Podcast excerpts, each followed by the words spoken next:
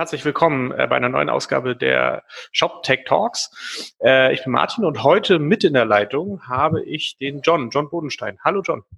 Hallo Martin. Hi.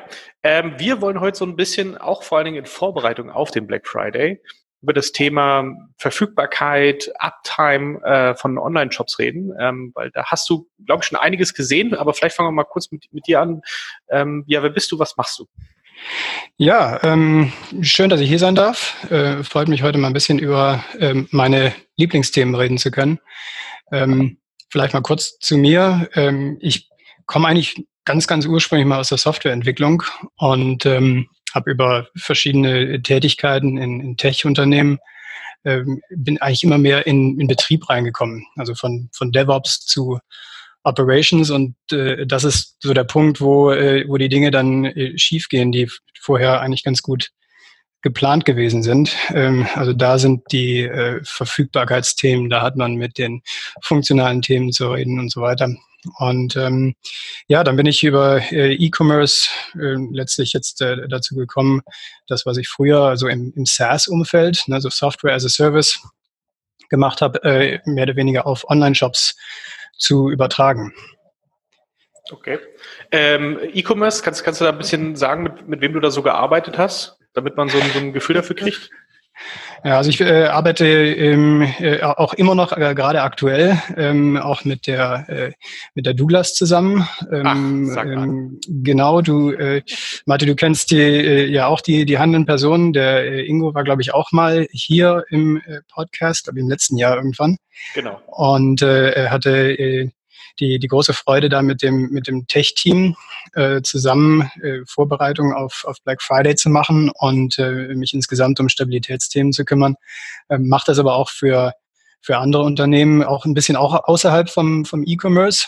Ähm, also dieses Jahr auch ein, ein Projekt, äh, wo es auch darum ging, dass äh, die die Infrastruktur, die Software ein bisschen wackelig geworden war und äh, man da letztlich ein bisschen mehr Skalierbarkeit reinbringen wollte. Also interessantes, interessantes Themengebiet aus meiner Sicht, weil ähm, die, die Zeichen der Zeit sind ja eher, dass äh, alle äh, so schnell wie möglich Features ausliefern wollen ähm, und äh, MVPs machen und man eigentlich dazu tendiert zu sagen, ähm, äh, selbst wenn es nicht perfekt ist, dann wird es jetzt schon mal ausgeliefert und äh, das, das Produkt reift dann halt, wenn es wenn es online ist. Und äh, bei den äh, Produkten, die äh, hinterher nicht erfolgreich sind, ähm, ist es ja auch kein Problem.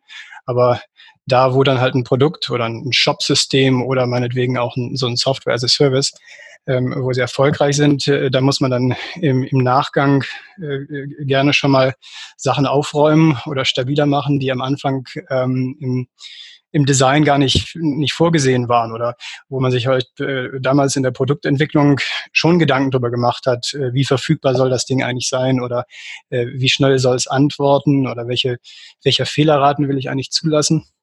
Aber in der Produktentwicklung ist das dann noch relativ abstrakt und äh, dann wird entwickelt und dann geht's in den Betrieb und dann, wenn es einmal live ist, dann äh, sieht man erst, was das eigentlich bedeutet. Man sagt, äh, es muss skalierbar sein, ich muss von einem Tag auf den anderen unter Umständen jetzt für so ein Black Friday äh, mit dem fünffachen oder dem, dem zehnfachen der Last äh, klarkommen oder ich muss äh, Updates machen können ohne Downtime oder ich muss ähm, äh, sehen können, äh, wie, wie gerade User ähm, den, den Shop erleben, äh, welche Fehler die sehen und so weiter. Ähm, wäre schön, wenn solche Sachen vorher schon irgendwie eingeplant sind. Aber ähm, tatsächlich äh, ist meine Erfahrung, dass das dann im Laufe der, der Produktreifung dann hinterher im, im Operations äh, passiert. Ja, ja.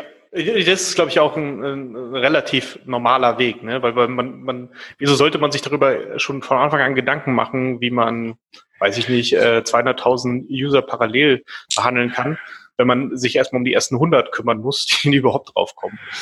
Äh, ähm, ja, also im, im, Prinzip schon, aber ähm, wenn ich mir jetzt zum Beispiel einen Provider aussuche, ähm, der äh, ein Shopsystem hostet, oder wenn ich mir jetzt auch eine, eine Agentur aussuche, die ein Shopsystem entwickelt, dann kann man sich ja schon Gedanken darüber machen, so auf so einer SLA-Ebene, ähm, was man eigentlich davon erwartet.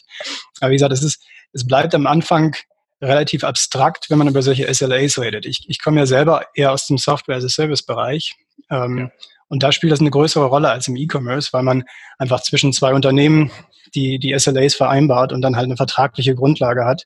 Und äh, wenn dann der Provider die SLAs nicht einhält, dann gibt's auch äh, dann schnell die Eskalation und äh, dann, dann weiß man sozusagen, was die Erwartung ist. Und äh, wenn man selber betreibt ähm, oder wenn man generell im Retail-E-Commerce unterwegs ist, dann haben wir es ja im, mit B2C zu tun und äh, da ist qualitatives Feedback ein bisschen schwerer zu bekommen. Ähm, da kann man allenfalls darüber nachdenken, äh, wie man misst, was die Kunden gerade sehen oder wie man Verfügbarkeit misst oder wie man Antwortzeiten äh, misst. Aber es ist nicht so, dass Kunden zu einem kommen und sagen, äh, hör mal, deine Seite ist doof oder die ist langsam oder äh, ich habe heute Morgen versucht zu kaufen und äh, äh, da war aber Shop aber down. Ja. Das ist ja quasi ein, ein implizites SLA, was man dann mit dem äh, eigenen Konsumenten halt hat, ne? Ja, beziehungsweise, oder wenn man jetzt äh, ein, äh, ein Betreiber ist, dann hat man vielleicht ja auch ein explizites SLA mit seinem Dienstleister, wenn da einer dazwischen ist. Aber vielfach ist es eben so, dass die SLAs dann erst ganz unten auf der Infrastrukturebene sind. Äh, ja. Ich habe dann also einen Datacenter-Betreiber, der sagt mir, äh, normalerweise bin ich 99,5 Prozent da oder 99,9 und äh, dann muss ich das sozusagen auf meine Situation übersetzen und sagen, okay, was heißt denn das eigentlich? Ähm, die Infrastruktur ist dann vielleicht äh, acht Stunden im, im Jahr down. Ähm, und was heißt das dann, wenn halt äh, ich in meiner Software selber oder auch mit den äh, mit den Diensten, die ich extern nutze, wenn ich da auch keine 100% SLA habe. Äh, am Ende ist das eine Kombination von mehreren Faktoren, äh, die dann letztlich das überschneidet darüber sich in den seltensten Fällen. Ja, also schön wäre, wenn, wenn sich alle darauf äh, einigen könnten, wann dann die Audit stattfinden soll. In der Praxis. Ganz, genau, äh, ganz kurz selten, müsste man ja. vielleicht mal kurz erklären. SLA steht für Service Level Agreement für alle, die das noch nicht gehört haben. Das heißt, es ist eigentlich eine Vereinbarung zwischen zwei Parteien, wenn die eine einen Service anbietet, äh, welche, welche Verfügbarkeit dieser, dieser Service halt hat. Ähm, das heißt, wie du zum Beispiel meintest, das ist eine Verfügbarkeit von, also es gibt ja unterschiedliche, ich glaube, äh, ähm, ich habe da im Payment-Bereich auch schon 99,95 gesehen zum Beispiel ähm, dass du halt wirklich sehr, sehr strenge SLAs hast, äh, was, äh, die dann auch noch auf Monatsbasis abgerechnet werden, das heißt gar nicht auf Jahresbasis. Ähm, um da einfach äh, die eine hohe Verfügbarkeit der Systeme sicherzustellen und um auch äh, ein, vertragliches Recht auf die Verfügbarkeit so ein bisschen zu haben. Ja, ähm, meine Erfahrung wiederum aus ähm, so SLA-Diskussionen, wenn sie auf die vertragliche, äh, aufs vertragliche Level gehen, hinterher ist, dass normalerweise in der Definition dann auch so viel Unschärfe drin ist, dass man letztlich dann doch wieder auf eine Verhandlungslösung kommt. Ähm, also so ein SLA ähm, ist nicht so hart, wie man sich den äh, häufig vorstellt, weil die Messmethoden so unterschiedlich sind ja. und äh, die, die Pönalen, die verabredet worden sind, im Zweifelsfall auch. Ähm, sich hinterher eher als symbolisch rausstellen. Ähm, also Ziel von dem ganzen Thema ähm, Vorbereitung auf Skalierbarkeitsevents oder ähm, Systeme stabiler machen, ist eigentlich, dass man dahin gar nicht kommen äh, muss, sondern dass man halt ähm, miteinander ein klares Bild davon entwickelt, wie, was welche ähm, Verlässlichkeit oder, oder Reliability hat und ähm, dann auf den, auf den höheren Ebenen quasi drumherum arbeitet. Also der, der klassische äh, Business Continuity Plan sagt, äh, ich habe ein Data Center, äh, das hat 99,9 äh, Prozent meinetwegen SLA, dann brauche ich halt ein, ein zweites Data Center, wenn ich mehr als die 99,9 haben will. Ähm, das ist der der klassische Weg, dass man dann so äh, Emergency-Pläne hat, von dem, mit dem man dann von einem aufs nächste Data Center kommt. Ähm, aber in der äh, in, in der Richtung, in der sich die Industrie entwickelt, kann man das eigentlich aus meiner Sicht viel ähm, immer seltener einsetzen. Denn wir reden halt nicht mehr über irgendwie eine monolithische, Applikation, die in einem Datacenter äh, läuft, mit einer großen Datenbank, die man einfach dann backuppen und irgendwie aufs andere Rechenzentrum spielen kann, sondern wir reden über eine Kombination von äh, äh, äh, dieses as a Service und jenes as a Service und alle möglichen äh, äh, internen und externen Services. Ähm, und man muss sich eigentlich für jeden dieser Services auch ein bisschen Gedanken darüber machen, äh, was passiert denn eigentlich, wenn er nicht verfügbar ist? Was kann ich denn meinen Kunden anbieten, wenn der jetzt mal nicht da sein sollte. Ja, ja. das stimmt. Und da muss man, ähm, auf der einen Seite hast du halt natürlich den Vorteil, dass du solche Sachen halt schnell auch äh, hinzufügen kannst, weil du sie nicht mehr selber bauen musst. Äh, auf der anderen Seite begibst du dich halt in diese Abhängigkeit. Ne? Und äh, klassisches Thema ist halt Payment. Also wir kennen, äh, ich kannte das auch aus meiner Erfahrung bei den Händlern, wenn halt der Payment-Anbieter halt wegfliegt, dann kann dein, deine eigene Infrastruktur noch so gut sein. Wenn du keine Zahlungen entgegennehmen kannst, dann nützt dir das 0, gar nichts. Und ähm, das, das da bist du einfach äh, vollkommen abhängig davon und versuchst dir natürlich da, dafür dann auch äh, ähm, Dinge zu überlegen, dass du vielleicht noch einen zweiten PSP mit einbaust, äh, mit, mit einer Failover-Option. Das heißt, wenn der eine nicht antwortet, springt der automatisch auf den zweiten und so weiter. Das ist natürlich aber auch mal mit extrem viel Aufwand verbunden. Äh, aber die andere Option, das selbst zu machen, ist eigentlich auch keine wirklich valide. Nee, klar. Ähm, und wir reden ja jetzt ähm, auch nicht über Verfügbarkeit als das, das einzige Ziel von so einer ähm, von so einer Operation, sondern wir reden halt ja an sich über Trade-offs. Also ähm, ich kann äh, eine besonders sichere Infrastruktur haben oder ein besonders sicheres System, ähm, dann kann ich aber wahrscheinlich nicht äh, schnell Änderungen dran machen und, und häufige Änderungen. Und äh, wenn ich jetzt ein System haben will, was ähm, sich schnell bewegt und schnell verfügbar ist, dann wird es wahrscheinlich nicht billig sein, weil dann brauche ich äh, den zweiten Payment-Anbieter oder dann brauche ich eine Implementation meiner Software, die irgendwie äh, die, die, die Zahlungsanfrage vorher schon zulässt und dann im Nachgang abarbeitet. Ähm, da hat äh, Netflix speziell hat, äh, hat sich ja im Bereich Chaos Engineering und, und Resilience äh, sehr publik gemacht äh, mit den unterschiedlichen Ansätzen, die die fahren und den äh, den Implementierungen. Für ein, für ein einzelnes Feature äh, gibt es dann unter Umständen bis zu fünf verschiedene Versionen, je nachdem, welche Backend-Services gerade verfügbar sind und welche nicht. Und äh, da macht man sich wirklich Gedanken darüber, äh, was alles äh, passieren kann und wie man trotzdem ähm, das, das Kundenerlebnis äh, sicherstellen kann. Aber sicherlich ist die Netflix-Entwicklung jetzt nicht die, die billigste auf der Welt und ähm, das muss man sich dann äh, überlegen. Wir bauen ja hier keine keine Atomkraftwerke, sondern ähm, erstmal geht es darum, dass äh, Menschen Sachen kaufen können, da hängen keine Leben von ab. Ähm, aber es gibt ja schon Grenzbereiche, ähm, wo, wo das, glaube ich, auch ähm, ab einem gewissen Punkt zum gesellschaftlichen Thema wird. Ähm, selbst wenn ich, äh, also nehmen wir mal ein Beispiel, meine Mobilitäts-Apps. Ähm, ich, ich reise relativ viel mit äh, unterschiedlichen öffentlichen Verkehrsmitteln. Und äh, das ist für mich schon teilweise ein richtiges Problem, wenn jetzt der der Bahnnavigator nicht funktioniert oder ähm, meine, meine, äh, meine Bike-Sharing-App nicht funktioniert, ähm, dann kann ich das, kann ich nicht machen, was ich machen möchte und dann muss ich meine Pläne umstellen. Und ähm, da wird, glaube ich, das Thema äh, wie stabil sind die Sachen, äh, schon zu einem größeren Thema werden. Genau, aber äh, lass uns gerne mal darauf ja. eingehen. Also wie gesagt, das, äh, wir sind jetzt so knapp einen Monat, äh, vielleicht noch drei Wochen vom Black Friday. Das heißt, für viele wird das jetzt ja auch ähm, äh, nochmal hochkommen, weil, ähm, was wir ja viele wissen auch und was auch viele über die letzten Jahre gesehen haben, dass die Bedeutung dieses Tages, äh, Black Friday, die Woche davor, vor allen Dingen aber auch zum Beispiel noch der Cyber Monday dazu, ähm, für die für die ganze Branche im E-Commerce schon eine sehr große ja, Bedeutung gewonnen hat.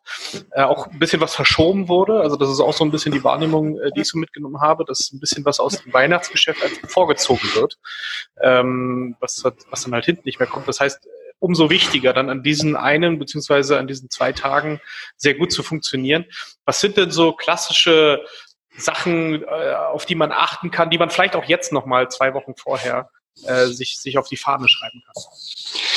Ja, also meine persönliche äh, Black Friday Story ähm, ist, dass ich äh, ein, äh, in 2017 einen nicht so ganz ideal gelaufenen Black Friday äh, Tag begleiten durfte und ähm, mir dann anschließend äh, den, den Cyber Monday dann im, im Flugzeug verbracht habe, komplett auf einem äh, Interkontinentalflug, wo ich dann elf Stunden äh, Zeit darüber hatte, ähm, mal rein äh, in die in die Daten zu schauen ähm, und äh, auch mal zu überlegen, wie, ähm, wie, wie man sich eigentlich da hätte besser vorbereiten können. Und es mhm. gibt ähm, auf der Basis, ähm, auf, im, wenn ich auf, zurückschaue auf den äh, Black Friday 2018, ähm, wo wir dann äh, hier bei dem ähm, bei Douglas ähm, sehr stark aus den, von den Profitierung, äh, von den Erfahrungen aus 2017 profitiert haben.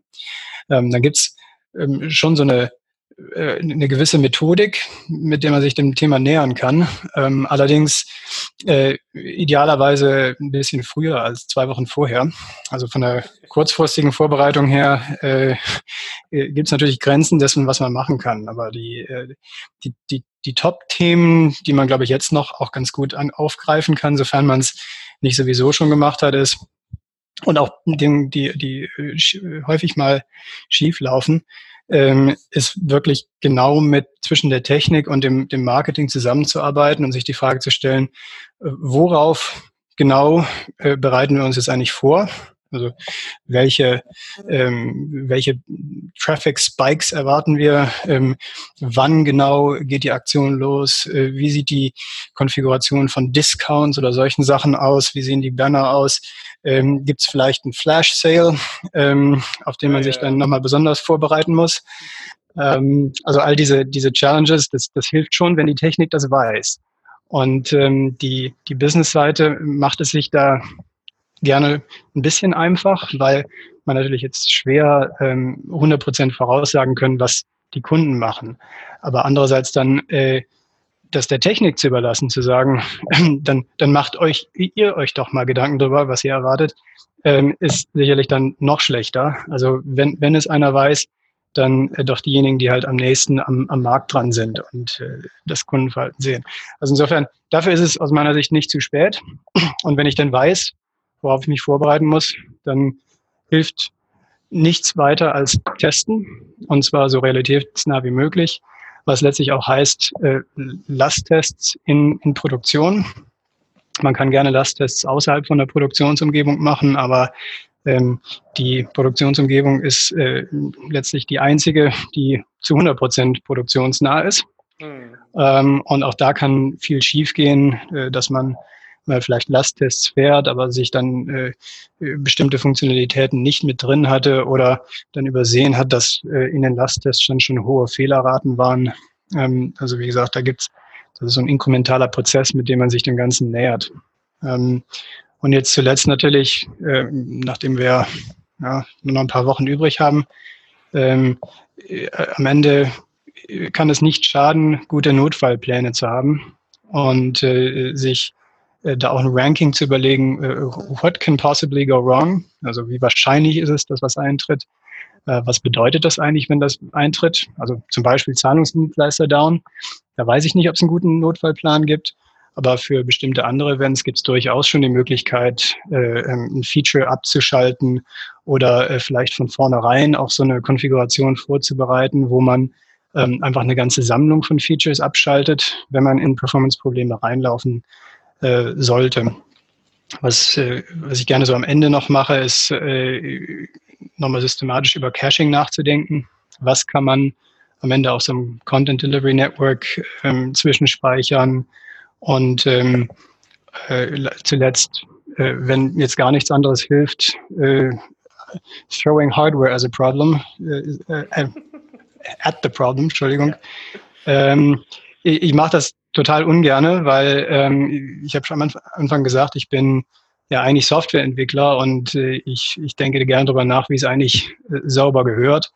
Aber wenn nichts anderes hilft, dann kann es schon mal sein, dass mehr Hardware auch hilft, wenn man nicht zufällig dadurch äh, dann in irgendein anderes Bottleneck reinläuft, in irgendeine andere Problematik. Genau, also das, da kann ich, da kann ich eine Story erzählen, das hatten wir auch mal als Thema. Ähm, haben wir auch einfach hochskaliert, die Systeme, äh, die, die, die Instanzen, ähm, die ähm, die eigentliche Berechnung vorgenommen haben. Das war auch alles toll und hat auch äh, ähm, Skalierung hat super funktioniert. Das Problem war irgendwann, dass der, dass der Cache, der zwischen den Instanzen äh, ähm, quasi die, die ganzen Sessions und so weiter verteilt hat, dass der irgendwann äh, nicht mehr genug Speicher hatte, um das, um, um die vielen Connections halt ähm, aufrechtzuerhalten. Das heißt, äh, ja. konntest du dann quasi 200 Millionen Instanzen draufschmeißen. Das hätte nichts gebracht. Ja, es ist eine schöne lokale Optimierung, äh, aber ähm, damit ist nicht sicher äh, gewährleistet, dass es eine, eine globale äh, Optimierung ist. Genau. Ähm, also wie gesagt, da kann, da kann ja viel schiefgehen auf der Weg. Ich habe auch auf der, der Website eine, eine kleine Checkliste äh, Vorbereitung für, ähm, für Black Friday. Ähm, vielleicht könnt ihr die ja noch in die, in die Show Notes tun. Machen wir auf jeden Fall. Ähm, grundsätzlich ähm, habe ich mir aber ähm, aus der Erfahrung mit diesen ganzen Dingen, die schiefgehen können und auch den, äh, den äh, Outages, die sich daraus ergeben, dann im äh, letzten Jahr die Frage gestellt, ähm, geht das eigentlich allen so? Ähm, insbesondere, ähm, wie sieht das eigentlich bei den, bei den großen E-Commerce-Shops aus? Ähm, wie, wie verfügbar sind die denn?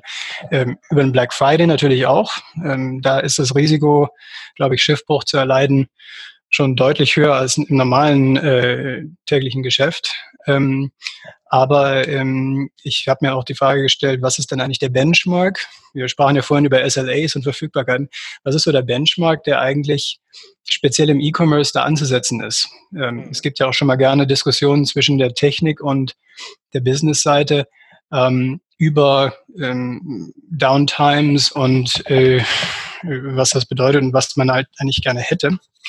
Und ähm, aus dem Grunde äh, haben, haben wir angefangen, äh, jetzt so seit den letzten sechs Monaten äh, auch mal äh, systematisch anzuschauen, wie verfügbar sind denn die Top 100 deutschen Online-Shops und ähm, haben da jetzt auch ein paar, paar Ergebnisse rausbekommen, die, ähm, die wir auch ganz gerne noch, noch teilen würden.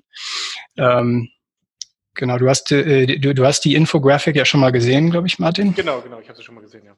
Ja, ähm, also äh, ein, ein so ein Key Takeaway ist, ähm, wir haben halt äh, in diesen Top 100 Online-Shops so eine Verfügbarkeit jetzt im Durchschnitt zur Tageszeit äh, von 99,88 Prozent, also ein bisschen weniger als diese SLAs, die wir uns vorhin so ein bisschen äh, hm. äh, an den Kopf geworfen haben.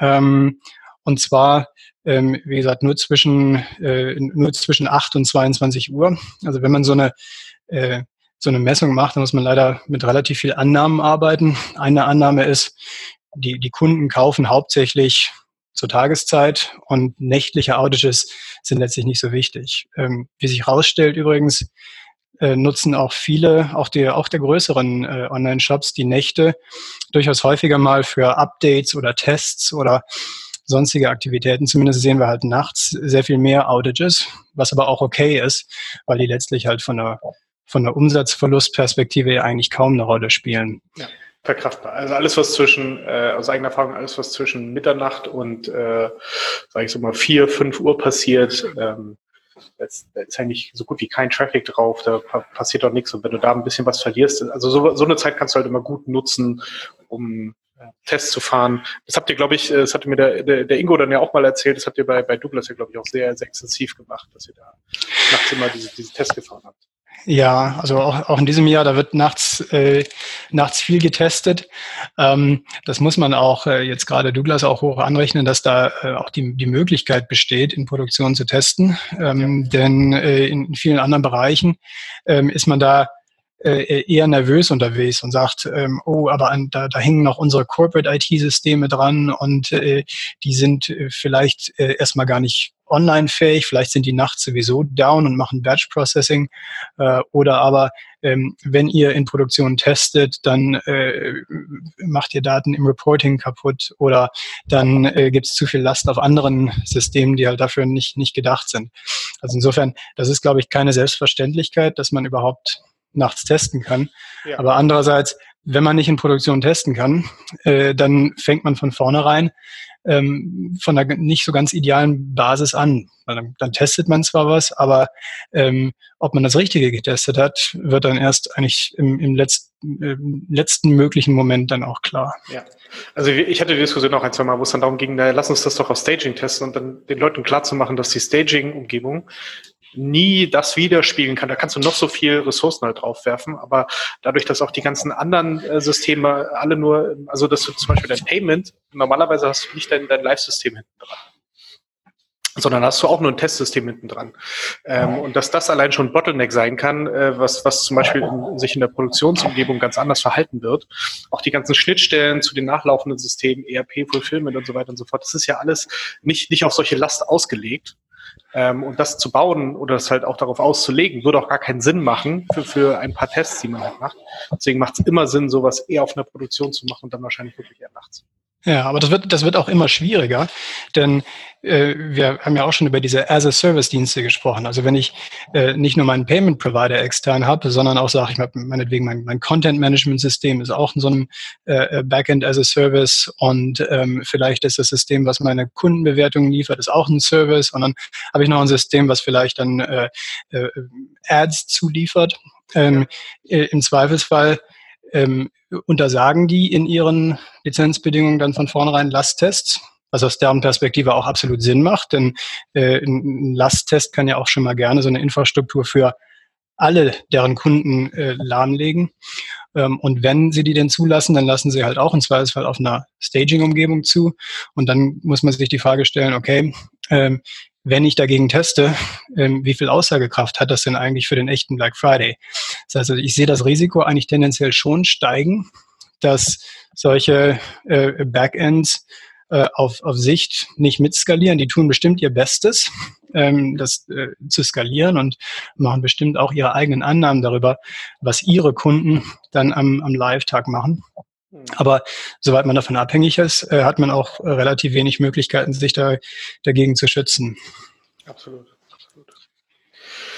Ja, spannend. Aber vielleicht lass uns noch mal kurz auf die Daten eingehen, die du ja auch gesammelt hast. Also wir sind jetzt schon bei der 99,8 Prozent Verfügbarkeit. Ähm, dann hattest du ja, äh, haben wir auch kurz mal vorher darüber gesprochen, ähm, was, was sind eigentlich die Kosten, die, die mit, mit einem solchen Ausfall einhergehen? Weil ich glaube, das ist halt für die meisten auch immer relativ schwer, also uns war es auch mal so relativ schwer zu quantifizieren, was, also, was kann ich denn jetzt ansetzen eigentlich? Weil das Problem ist, ich weiß ja immer nicht, wie viele vielleicht gekommen wären, wie viele vielleicht gekauft hätten. Was, was waren so da die, die Annahmen und Zahlen, die ihr gefunden habt? Ja, also im Ziel war, dass wir irgendwie die Kosten von Downtimes bezifferbar machen. Ähm, denn nur wenn ich die eine Einschätzung der Kosten habe, kann ich letztlich auch diesen, diesen Trade-off ähm, vernünftig machen und auch Investitionsentscheidungen treffen. Also sprich, investiere ich jetzt in Stabilität, investiere ich in Features etc. Ähm, das wird eine viel bessere Diskussion, ähm, auch mit denjenigen, die äh, für die Finanzen die Hut, den Hut aufhaben, als wenn ich äh, letztlich nur über äh, 30 Minuten Downtime spreche oder sozusagen eher die, die technischen Themen. Ähm, deshalb jetzt so mein, mein Ansatz dazu wir müssen sehr viel Annahmen machen, wenn wir halt diese, diese äh, Zahlen dran schreiben. Aber um eine Größenordnung zu kriegen, ähm, steht jetzt hinter den Studien, die, äh, die, die, die ich hier gebaut habe, ähm, ein, ein Gerüst, wo erstmal die, äh, die, die Umsatzzahlen im E-Commerce äh, von den Anbietern reinfließen. Ähm, die werden vom, vom EHI erfasst. Ähm, und die sind sicherlich auch nicht 100 Prozent exakt, aber sind zumindest jetzt besser als gar keine Zahlen zu haben. Und ähm, diese jährlichen Zahlen können wir natürlich versuchen, auf die Tage des äh, Jahres runterzubrechen. Und da ist dann die Annahme natürlich, dass, dass die Tage ungefähr im Jahresmittel alle, alle gleich sind. Das ist bestimmt falsch, wenn wir uns den Black Friday anschauen, aber ähm, in der ersten Näherung ähm, auch, auch nicht äh, komplett falsch. Und äh, dann kommt die Problematik, äh, wie bewerte ich denn jetzt eine, eine nächtliche Outage versus eine, eine Daytime Outage? Und äh, um das wieder rauszurechnen, ähm, gibt es eine angenommene Verteilung des, des Umsatzes auf die Stunden, ähm, der jetzt glaube ich, auch äh, Retail, E-Commerce typisch ist, aber trotzdem natürlich, je nachdem, in welchem Business man drin ist, sehr unterschiedlich sein wird. Vielleicht kaufen manche Kunden eher abends oder eher morgens. Und äh, letztlich wissen wir auch nicht, wann ist ein Kunde jetzt final verloren. Also wenn der einmal eine Fehlerseite sieht, äh, kauft er heute Abend oder ähm, kauft er dann gar nicht mehr oder sagt, ich gehe zur Konkurrenz und ich bleibe am Ende bei der Konkurrenz. Ja. Das wissen wir alles nicht. Also insofern, ähm, das Rechenmodell ist ein einfaches ähm, und äh, das Rechenmodell sagt, dass äh, wir jetzt halt bei diesen äh, 99,88 Prozent, das entspricht übrigens dann 1,4 Stunden Downtime pro Monat, ähm, dass wir dann halt über alle der Top 100 Jobs hinweg so etwa 20.000 Euro im Umsatzverlust im Monat haben. Das ist jetzt erstmal nicht nicht wahnsinnig viel, wenn man sich die, die Umsatzzahlen insgesamt anschaut. Aber wenn man dann hingeht und die, die, die Shops in Gruppen einteilt und sagt, ähm, wer sind denn die besten Shops in Bezug auf Verfügbarkeit und äh, wer sind jetzt die, die äh, besonders viel äh, Umsatz verloren haben, dann gibt es da relativ große Unterschiede. Also die, die äh, zehn Shops mit den meisten Downtimes während des Tages haben tatsächlich so im Bereich von drei Viertel des gesamten verlorenen Umsatzes über alle, über alle Shops hinweg.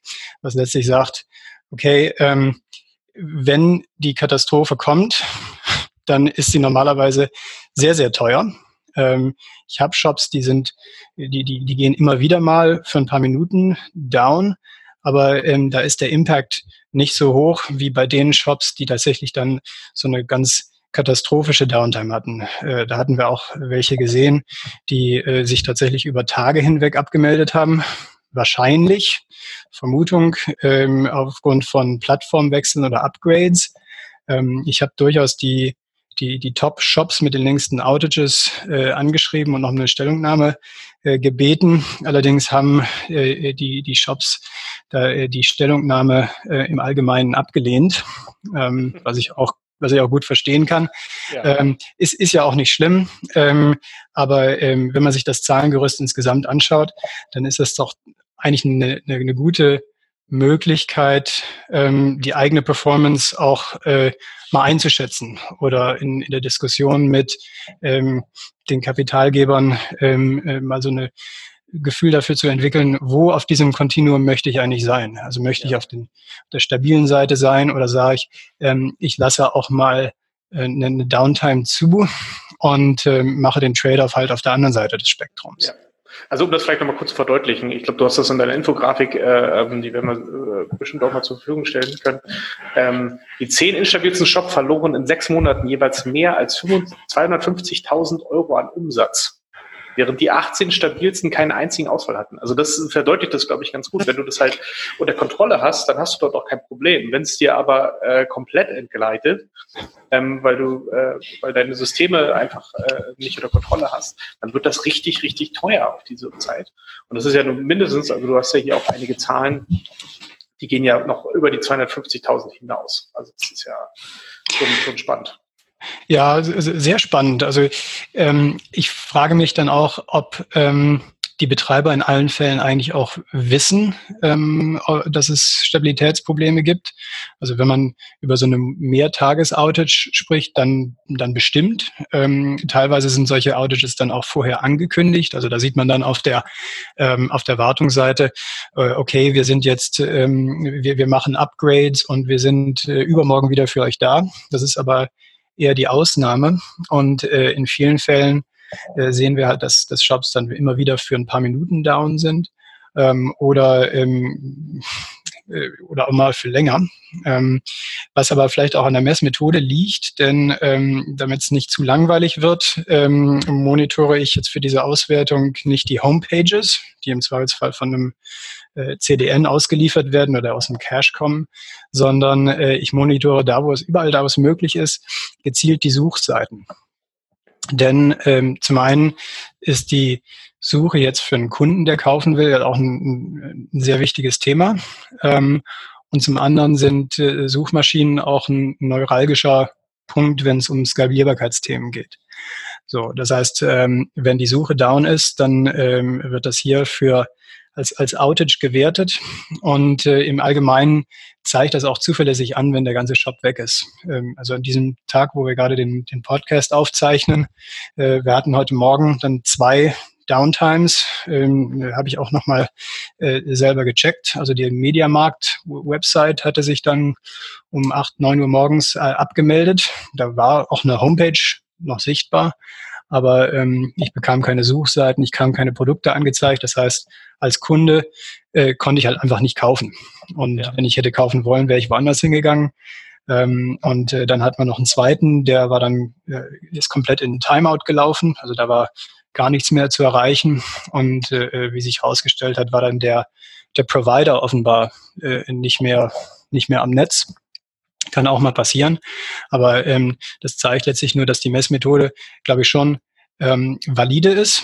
Ähm, wie gesagt, unter den gemachten Annahmen. Und ähm, das ist schon wichtig, jetzt auch ein, ein etwas zu messen, was, ähm, was für die Kunden Experience oder für den, den Einkaufsablauf wirklich auch einen Wert hat. Ja, absolut. Ich glaube, da, da, in dem Sinne sollte man auch mal auf diesen Twitter-Account hinweisen, den du aufgemacht hast, dem ich nämlich sehr ja. aktiv folge und ich mich immer freue.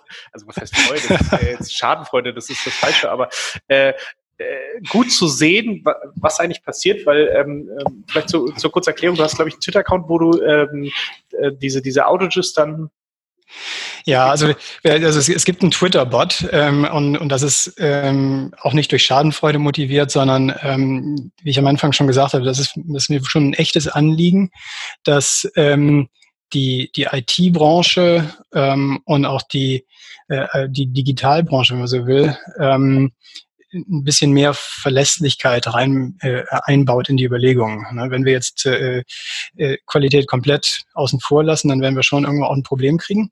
Ähm, deshalb äh, diese, dieser Account, der auch diese Outages der, der Top 100 deutschen Online-Shops ähm, äh, im Moment raus tweetet ähm, und ähm, dann auch natürlich auch wieder sagt, wenn die, wenn die Shops wieder da sind. Also insofern äh, sowohl das Positive wie das Negative äh, sehen wir da. Und ähm, genau, wer, wer sich halt, äh, wer ein Gefühl dafür äh, kriegen will, äh, wie die Shops auch mit solchen Downtimes umgehen, sprich, äh, haben die eigentlich Sorry-Seiten, die dann stattdessen ausgeliefert werden, oder gibt es dann halt einfach nur äh, eine spröde ähm, Fehlermeldung vom Server? Da kann man sich dann über den Downshops Twitter-Account, ähm, also at Downshops, alles zusammengeschrieben, ähm, mal ein kleines Bild davon äh, machen, wie es im Moment da bestellt ist. Ja, also äh, ich, ich habe es auch schon, ich habe es immer mal wieder drauf und gucke immer wieder rauf. Ähm, das ist schon äh, spannend, wer da, wer da dann immer wieder Probleme hat. Ja, wobei wir da noch ähm, dazu sagen müssen, ähm, da wird kein Unterschied gemacht zwischen Nacht und Tag. Also insofern, ja. wenn da jetzt viele Nachrichten durchrauschen, da darf man durchaus auch nachsichtig sein, weil ähm, manche Shops machen halt nachts Maintenance oder machen Lasttests. Das ist auch völlig in Ordnung. Ähm, und äh, das unterscheiden wir an der Stelle nicht. Ähm, und dementsprechend kann man das mal gedanklich abziehen, wenn man, wenn man reinschaut. Aber es zeigt halt, es trifft auch die Großen. Also auch wenn man die, ähm, die, die Shops anschaut. Ich meine, die 100, Top 100 sind alles große, mhm. aber da sind halt auch ein paar bekanntere Namen drin. Also selbst, äh, selbst eine Zalando hatte, glaube ich, mal so eine kurze Outage. Das war jetzt nicht so schlimm. Äh, eine, eine Amazon hatte nie eine Outage. Ähm, aber es gibt dann durchaus halt bekannte Namen, äh, die halt schon häufiger mal ähm, auch tagsüber in, in so eine Maintenance reingehen. Und da stelle ich mir die Frage, haben die jetzt den Trade-off gemacht und gesagt, äh, wir, wir machen jetzt äh, DevOps und die Teams dürfen äh, jederzeit, zu jeder Tageszeit deployen und es wird alles schon okay sein? Oder haben die äh, irgendwo infrastrukturelle komische Entscheidungen getroffen? Ähm, oder oder wissen sie es halt am Ende überhaupt, dass dann ein Stabilitätsproblem da ist? Ja. Ja, aber da, da, kann man sich vielleicht selbst auch mal ein bisschen, also man muss auf jeden Fall die Top 100 schaffen, ne, das muss man dazu sagen, um sich hier zu äh, Ihr benutzt dafür, gehe ich mal von aus, Pingdom. Nee, das ist nicht Pingdom, aber ähm, was dahinter steht, sind, sind natürlich genauso, ähm, also der, der ITler würde sagen, das sind synthetische Health Checks. Ähm, das heißt, ich kann natürlich nicht sagen, wie viel Fehlermeldungen Kunden jetzt zu einem bestimmten Zeitpunkt sehen, sondern äh, ich kann letztlich nur sehen, äh, habe ich mit dem Check, den, äh, den, den ich da eingebaut habe, ähm, ist der erfolgreich in den bestimmten Intervallen, mit denen der geschickt wird. Ähm, schöner wäre natürlich, und das kann ich auch jedem äh, ans Herz legen, der, ähm, einen Shop betreibt, dass man, wenn es um Verfügbarkeit geht oder um Uptimes, ähm, dass man meinetwegen auch zusätzlich zu einem Pingdom oder so einem synthetischen Testtool ähm, sich auch anschaut, die, die Gesamtheit von allen Requests, die beantwortet werden. Ähm, zu häufig habe ich schon gesehen, dass ähm, wenn es um Fehlerraten geht oder um Probleme, dass dann äh, auf, dass man auf äh, Analytics-Systeme geht, sowas wie Google Analytics oder oder äh, Adobe Analytics, die dann nur dann funktionieren, wenn man einen entsprechenden Tag in den Fehlerseiten drin hat. Und ähm, da kann es leicht passieren, dass man äh, bestimmte Probleme, die Kunden tatsächlich haben, äh, gar nicht sieht, wenn man auf der falschen Ebene schaut. Und schöner wäre da an der Stelle, dass man auch eine Verfügbarkeit reportet, nicht über die, die Zeit, die eine Website verfügbar äh, ist. Denn wie gesagt, nachts äh, eine Downtime macht nicht so viel Unterschied, sondern stattdessen Verfügbarkeit reported als die den Pro der äh, Prozentsatz von Anfragen von Kunden, die tatsächlich erfolgreich beantwortet werden. Also die Fehlerseiten abziehen, da komme ich auch auf eine 99, äh, äh, irgendwas Zahl und äh, die ist aber halt viel repräsentativer dafür, was Kunden sehen, weil ich nicht darauf angewiesen bin, dass ich jetzt die, die, die richtige äh, Seite monitore, sowas wie eine Homepage oder eine Suchseite. Das ist natürlich dann aber auch die Schwierigkeit, das muss dann auch gefunden werden. Also auch das muss dann immer klar als Fehler äh, ähm, definiert sein. Also ich äh, kann mir zum Beispiel vorstellen, dass wenn du, sagen wir mal, dein, dein, dein Warenkorb funktioniert gerade nicht so, wie er sollte, du kannst nichts in den Warenkorb packen. Ja? Das, ist, das sind nicht viele Fehler, weil äh, äh, der Conversion Rate wissen wir, dass nur äh, so und so viel Prozent dir da halt was in den Warenkorb packen wollen. Aber selbstverständlich ist das natürlich äh, ähm, am, am relevantesten in so einem Zeitpunkt. Ja, das muss ich natürlich gewichten. Ich sage ja auch nicht, dass es einfach ist, äh, so ein Monitoring-System aufzubauen. Also ähm, äh, Monitoring und Observability ist ja auch ein Steckenpferd äh, von mir. Und ähm, leider gibt's auch da keine, keine Antwort, die äh, alle Fragen auf einmal beantwortet, sondern äh, man muss sich doch intensiv fragen, also was möchte ich eigentlich sehen, ähm, was kann ich messen und wie, wie gewichte ich das, was ich messe, um es dann auch zu reporten. Das ist vielleicht auch ein allgemeiner Takeaway daraus, jetzt äh, über doch schon relativ viele Jahre hinweg ähm, Stabilitätsthemen gemacht zu haben, ähm, dass es sicherlich nicht schadet, ähm, sehr häufig drüber zu reden. Ähm, und äh, permanente Awareness dafür zu schaffen. Das heißt, es fängt an damit, äh, überhaupt zu, zu messen oder zu sehen, äh, wie, wie, wie das Kunden-Experience äh, gerade ist. Ähm, aber letztlich das auch zu verteilen und darüber zu reden und äh, die einzelnen äh, Punkte, wo es vielleicht noch nicht optimal ist, auch mit den entsprechenden Leuten äh, zu besprechen, um das permanent auf dem Radar zu halten. Denn die meisten Produktentwicklungszyklen sind doch halt eher getrieben durch die, durch die funktionalen Anforderungen. Ne? Ich möchte hier was Neues dem Kunden bieten oder ich möchte hier nochmal meine Conversion verbessern, ich möchte da einen AB-Test machen. Und da haben es einfach diese ganzen Themen, die, die man nicht so gut beschreiben oder designen kann, haben es schwer. Und das ist nicht nur Verfügbarkeit, das sind halt auch so Performance-Themen, wie, wie schnell sind die Seiten gerade, das sind mhm. Skalierbarkeitsthemen, Sicherheitsthemen und so weiter. Ähm, und die müssen, äh, für diese Themen muss man nochmal den extra äh, Aufschlag machen äh, und äh, sie sich permanent für, dafür einsetzen, damit sie nicht ähm, äh, den, den äh, na, gegenüber den funktionalen Anforderungen ja. äh, letztlich den, den kürzeren ziehen. Den kürzeren ziehen, genau. Danke. Ja, John, ich glaube, das war auch schon ein, ein super Schlusswort, äh, weil so langsam äh, haben, haben wir unsere äh, klassische Länge erreicht, 45, äh, 45 Stunden, um Gottes Willen, 45 Minuten. ähm, mich würde jetzt noch interessieren und vielleicht auch viele andere, ähm, wie kann man dich denn erreichen und was, wie kannst du denn vielleicht auch bei solchen Themen helfen?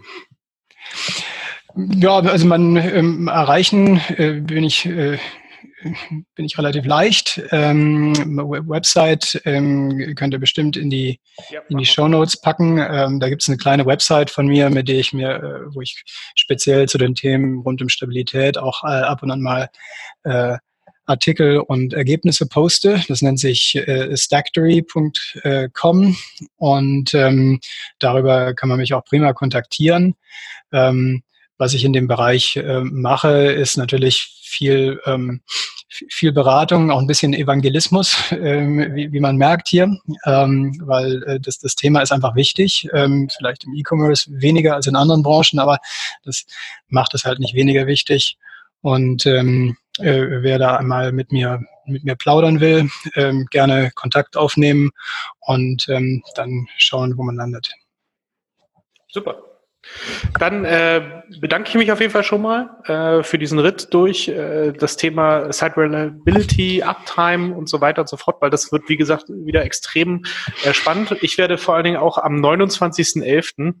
Äh, ein ganz großes Auge auf, auf den Twitter-Account werfen, den du äh, ja, erstellt hast, weil ich glaube, der Tag wird sehr spannend, der Black Friday dieses Jahr. Und dann, ähm, genau, dann hören wir uns bald. Bis dann. Jo, vielen Dank, Martin. Ciao. Tschüss.